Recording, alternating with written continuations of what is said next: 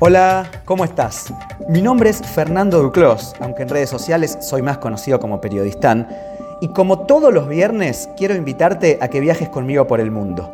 Un viaje que se va acercando a las 30 escalas, los 30 capítulos, y que cada vez escucha más gente.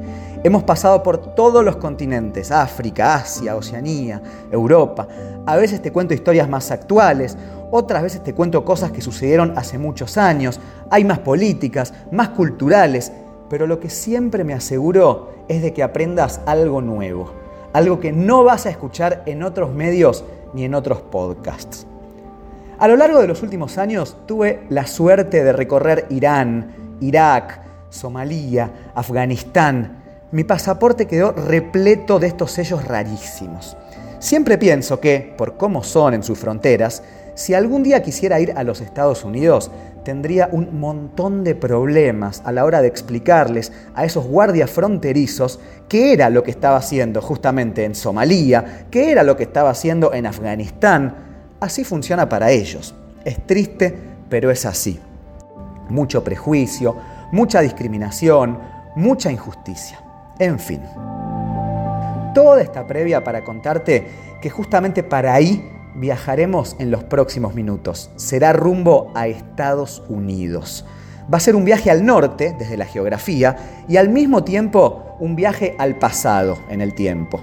Te voy a contar una historia muy triste, un episodio muy oculto de la historia estadounidense que ellos prefieren esconder bajo la alfombra y que nadie lo conozca arranquemos de una vez. Hoy es un nuevo capítulo de Periodistán en Telesur, el terrible genocidio de los bisontes.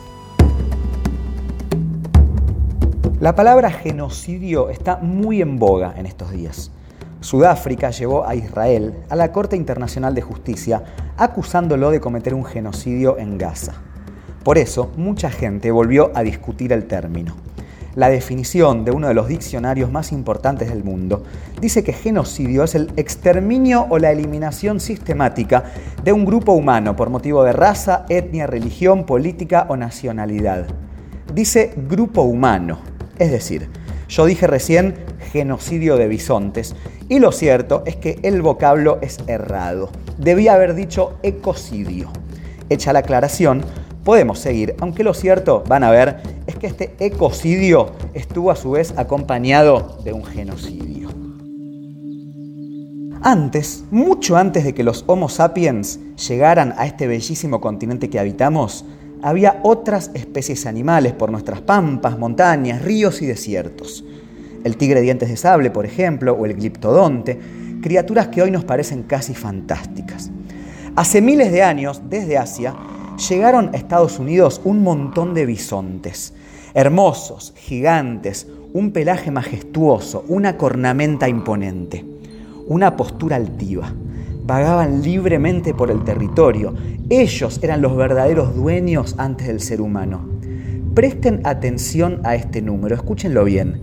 En el siglo XVI, hace solo unos 500 años, había en América del Norte unos 30 millones de bisontes. Estos bisontes, con el paso de los milenios y una vez que los humanos aparecieron, se incorporaron al modo de vida indígena, los pobladores originarios de Norteamérica. ¿Esto quiere decir que era una convivencia pacífica, que se amaban unos con otros? No, claro que no. Los cazaban, los comían, los reverenciaban, usaban sus pieles para el frío eran todo para ellos, indígenas y bisontes, un sincretismo casi total. Así fue durante muchísimo tiempo. Pero avancemos, volvamos al siglo XVI. En aquellos tiempos, después de Colón, arribaron al territorio los conquistadores europeos. Tenían caballos. La dinámica de la casa del bisonte cambió para siempre. El gran desastre animal comenzó particularmente con la llegada de los colonos británicos, los llamados peregrinos del Mayflower, por el nombre del barco que los llevaba. Corría el año 1620.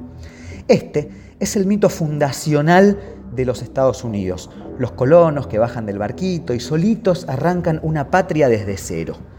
Se instalaron en el Nuevo Mundo, pero al este, ya que venían desde Europa. Poco a poco, esta gente y sus descendientes, a medida que pasaba el tiempo, fueron ganando poder y empezaron a trasladarse hacia el oeste del territorio. En el siglo XIX comenzó la gran conquista del Far West. Miles de colonos, de familias, de buscadores de fortuna en caravanas rumbo al Océano Pacífico, dándole forma así al Estados Unidos que conocemos hoy. Todo este movimiento de caravanas incesante en búsqueda de oro, de nuevas oportunidades, siempre rumbo al oeste, fue muy romantizado por las películas de cowboys. La taberna de la persiana doble se abre, el bandido entra con una pistola en cada mano, los famosos westerns. Todos lo vimos, ¿no? Pero la verdad es que fue un verdadero desastre para los pueblos de la zona, que llevaban añares ya en aquellas tierras miles de personas que vivían en el oeste de Estados Unidos vieron aparecer en el horizonte hordas de borrachos, violentos, gente sin escrúpulos y sedienta de dinero, llena de avaricia, que venía a romper con todo para quedarse con sus tierras. Los indios Sioux, Comanches, Cherokees, Apalaches, cientos de miles fueron asesinados por las manos codiciosas de los blancos. ¿Y qué pasó? Que los colonos que venían del este se dieron cuenta de que los bisontes estaban 100% incorporados a la vida indígena. Es decir, se percataron de que si mataban a los animales, también los matarían a ellos, ya que les estaban destruyendo su forma de vida de siglos. Leche, comida, pieles, religión, todo quedaba en la nada. Fue así que se empezaron a organizar cacerías solamente para matar bisontes y por una razón 100% política, un ecocidio planificado y consciente. Uno de los hechos más espantosos y repugnantes de la historia. Encima, los bisontes tienen una característica muy especial. Cuando un miembro de la manada muere, todo el resto de los animales se queda allí como cuidándolo, cerca del cadáver. Esto hacía naturalmente muy fácil la cacería, los liquidaban de a miles, hacían montañas de huesos, tripas, sangre.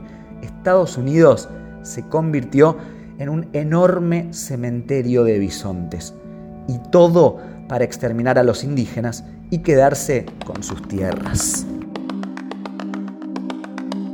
A fines del siglo XIX quedaban en Estados Unidos unos 100 bisontes salvajes. ¿Se acuerdan lo que les dije antes? En el siglo XVI había 30 millones y solo quedaban 100. Los destruyeron a todos y a la vez a los pueblos que dependían de ellos. La historia de Estados Unidos se funda así sobre una doble cacería salvaje, humana y animal. ¿Habías escuchado alguna vez sobre esto? A mí la verdad me revuelven un poco las tripas, pero creo que es muy necesario saberlo. Si bucean un poco en internet, si investigan, van a encontrar más material, aunque casi siempre en inglés. Por estas tierras, Estados Unidos intenta que solamente llegue una imagen idealizada, perfecta de su cultura, pero nosotros sabemos bien que para nada es así. Una última pregunta les voy a responder y para terminar. ¿Lograron que el ecocidio se realice? Es decir, ¿lograron exterminar finalmente a todos los bisontes? Por suerte no. Quedaron muy poquitos, pero quedaron. Y hoy varias asociaciones ecologistas están haciendo el esfuerzo de repoblar de nuevo algunas extensiones con este animal tan bello. Larga vida a los bisontes, larga vida a conocer otras historias, larga vida a los podcasts de Telesur.